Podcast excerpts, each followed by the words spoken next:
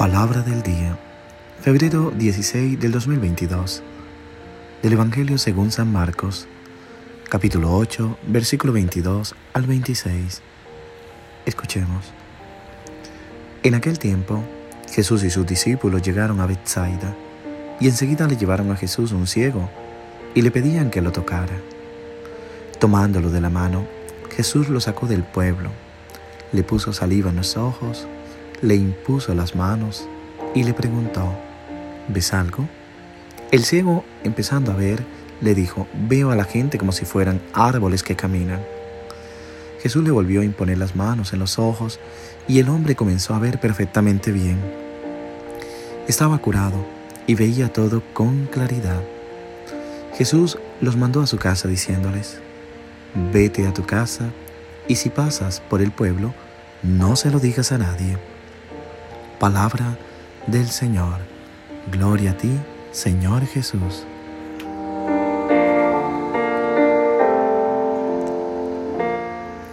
¿Qué tal mis queridos hermanos y hermanas? Ruego a Dios porque en este día todo lo que estés viviendo, todo lo que estés pasando, lo puedas colocar en sus manos. Te puedas abandonar en ese buen Dios que conoce nuestras flaquezas, que conoce todo aquello que nos aflige. Que hoy el Señor sea tu mayor refugio y tu mayor consuelo.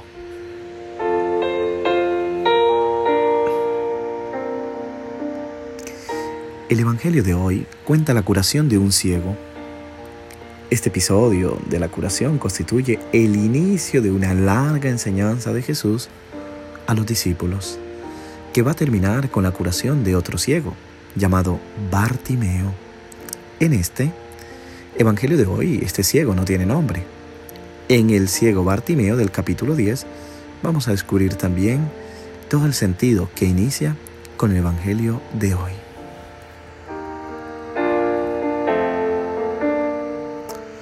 En medio de este contexto más amplio, Marcos sugiere a los lectores que los ciegos de verdad son Pedro y los demás discípulos somos todos nosotros. Ellos no entendían la propuesta de Jesús cuando hablaba del sufrimiento y de la cruz. Pedro aceptaba a Jesús como Mesías, pero no como un Mesías que sufre.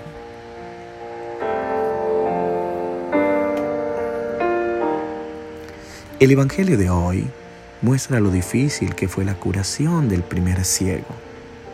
Jesús tuvo que realizarla en dos etapas. Igualmente difícil fue la curación de la ceguera de los discípulos. Jesús tuvo que hacer una larga explicación respecto del significado de la cruz para ayudarlos a entender por qué era la cruz lo que estaba causando en ellos esta ceguera.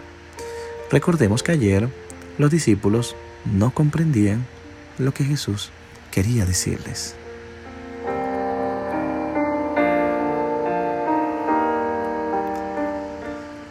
Hoy escuchamos que fueron necesarios dos milagros para que Jesús sanara al ciego de Bethsaida. ¿Pero por qué? ¿Qué nos quiere decir el evangelista Marcos con esto? Me parece básicamente dos cosas. La primera es que la curación suele darse con el tiempo. Pues la conversión no es algo instantáneo. Por supuesto, está la caída, de un caballo de San Pablo, pero él también tuvo que caminar y no poco para convertirse en el apóstol del pueblo. Y así muchos tuvieron que caminar bastante para llegar a esa conversión. Cada uno de nosotros no puede pensar en ser santo inmediatamente, nunca. Siempre lleva tiempo y más y más intervención de la gracia de Dios que nos ayude a alcanzar la conversión y la curación. Por eso te invito, mi hermano, mi hermana, nunca creas que has llegado al camino ya de la salvación.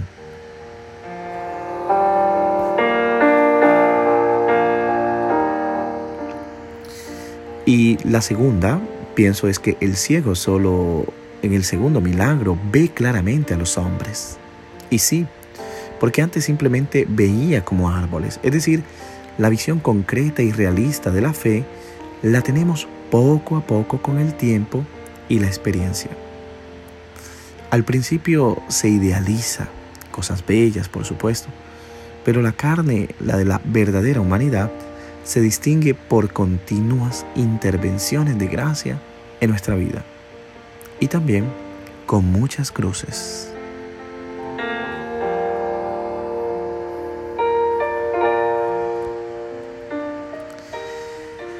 Trayendo el Evangelio a la vida, cuando Jesús nos vuelve la vista, no nos muestra solo a Él, sino que también nos muestra a los demás, aunque todavía los veamos un poco mal. Porque el riesgo a veces es el de ver bien a Jesús y tener problemas con los demás. Es un poco como uno de los cuentos del abad Sósima en Los Hermanos Caramazón, un libro que decía, conocía a una persona que amaba a la humanidad, solo que se asustaba a medida que los hombres se acercaban más y más a él. Como queriendo decir, eh, como estos árboles, caminando y que se acercan. Entonces puede amar a todos los hombres, pero es con mi prójimo que tengo problemas. Amo a la humanidad muchas veces, pero no amo al hombre. Es decir, el hecho de recobrar la vista significa recobrarla sobre lo que antes estábamos ciegos, sobre el Señor, pero también sobre los demás. No es solo que el ciego vea a Jesús, sino también poder ver bien al prójimo, amar a Jesús y amar al prójimo.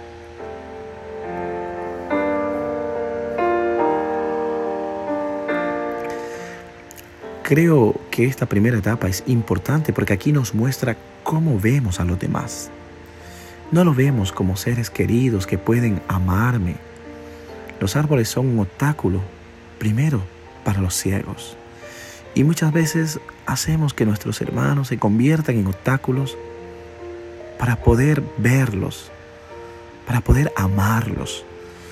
Pero también eh, muchas veces la ceguera nos impide realmente ver el verdadero rostro del amor que es Jesús.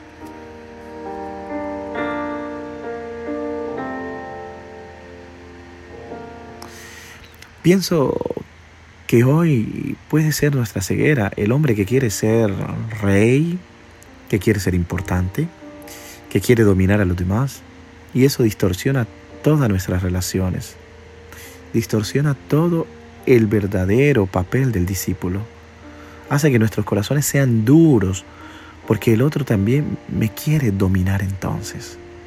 Entonces nos cerramos y somos árboles que caminan para chocar y no hombres con un entendimiento claro sobre a quién realmente seguimos, que es Jesús.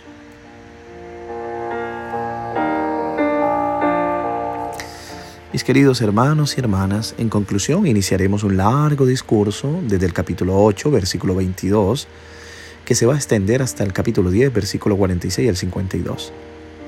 Allí vamos a encontrar la dureza de los discípulos que piden los primeros puestos, que no saben lo que quieren, que no reconocen al Señor, que realmente, aunque estando con Jesús, no saben quién es. Es decir, que el ciego de hoy representa a esos discípulos que no pueden ver a esos discípulos que no pueden entender, aquellos que tienen un corazón duro y que ven a los hermanos como árboles y no como hermanos que Dios nos ha dado para que amemos. Pero más aún, aquellos discípulos que también son ciegos y no pueden reconocer el amor de Dios en su vida. Que hoy Dios nos libre de toda ceguera, que nos acompañe y nos devuelva la luz, para así reconocerlo a Él, el gran amor, y reconocer a nuestros hermanos. Que Dios te bendiga en el nombre del Padre, del Hijo y del Espíritu Santo. Amén. Te deseo un feliz día.